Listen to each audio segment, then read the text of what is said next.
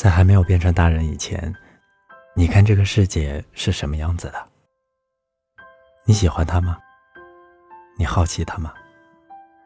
你会不会不停的发问：为什么星星只在晚上出现？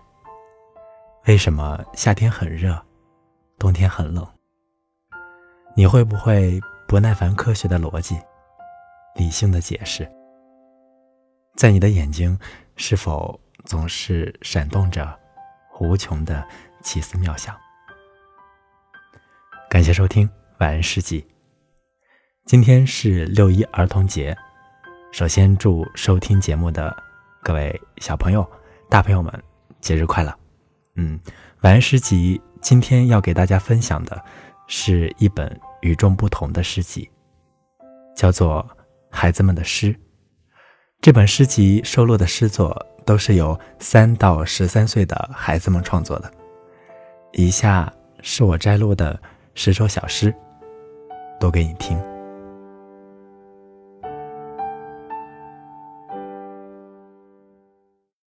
第一首是来自朱儿小朋友的《挑妈妈》。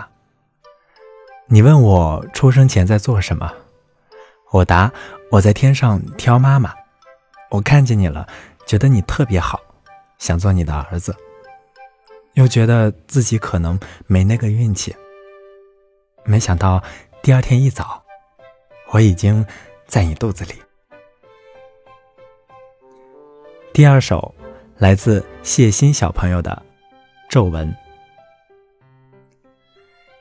爷爷年纪大了，他的脸上布满了一道深深的皱纹。平静的海面，一阵微风拂过，荡起层层波涛。大海是不是也很老呢？第三首来自陈科全小朋友的《眼睛》。我的眼睛很大很大，装得下高山，装得下大海，装得下蓝天，装得下整个世界。我的眼睛很小很小。有时遇到心事，就连两行泪也装不下。第四首，来自江二曼小朋友的《灯》。这首诗只有两句话，他这样写道：“灯把黑夜烫了一个洞。”第五首，原谅。来自铁头小朋友。春天来了，我去小溪边砸冰，把春天砸得头破血流，直淌眼泪。到了花开的时候，他就把那些事儿忘了。第六首，来自多多小朋友的《回到地面》。要是笑过去了，你就会飞到天上去。要想回到地面，你必须做一件伤心事。第七首，来自明知小朋友的《我画的树太漂亮了吧》。我画的树太漂亮了，接下来画的鸟、画的云、画的池塘和花朵。都配不上他。第八首，来自王香元小朋友的《幸福》。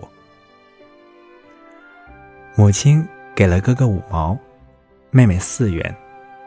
哥哥对初学算术的妹妹说：“五毛的五比四元的四大，让妹妹跟他换。”妹妹欢快的允诺，谁也不知道妹妹的幸福。第九首，风在算钱。来自王子乔小朋友。谁也没有看见过风，不用说我和你了。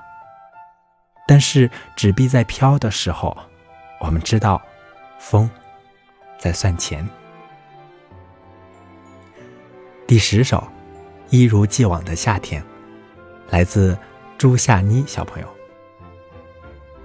夏天来了，天也热了，和去年夏天一样啊。该开空调了，该穿裙子了，和去年夏天没有什么不同啊。该吃西瓜了，该挂蚊帐了，和去年夏天一样啊。可是我怎么不如去年夏天快乐了啊？因为我长大了。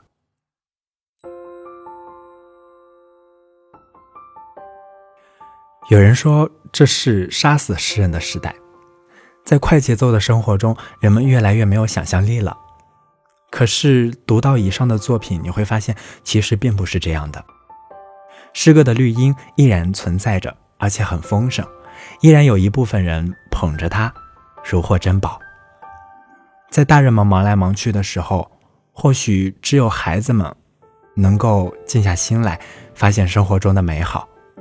看到一个五彩斑斓的精神世界，这是上天赋予孩子们特殊的能力，而孩子们运用这些能力，把心中的所思所想写出来，就变成了我们看到的诗，属于孩子们的诗。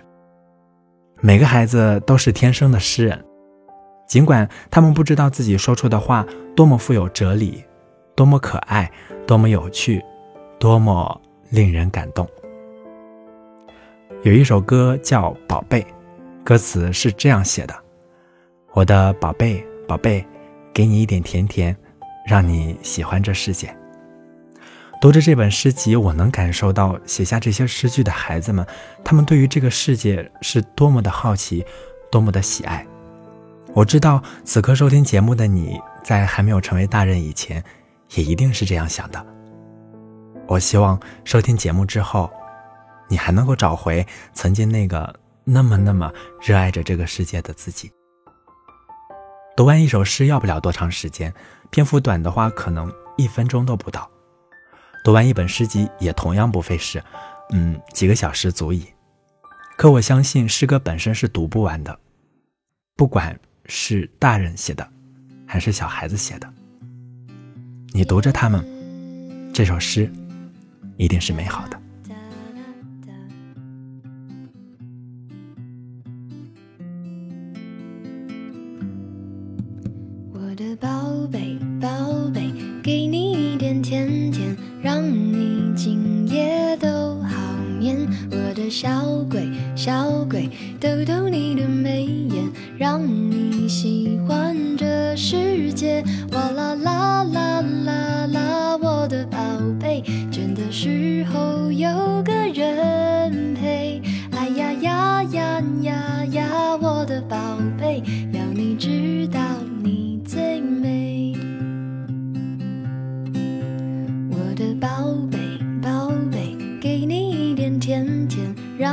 你今夜很好眠，我的小鬼，小鬼，捏捏你的小脸，让你喜欢整个明天。哇啦啦啦啦啦，我的宝贝，倦的时候有个人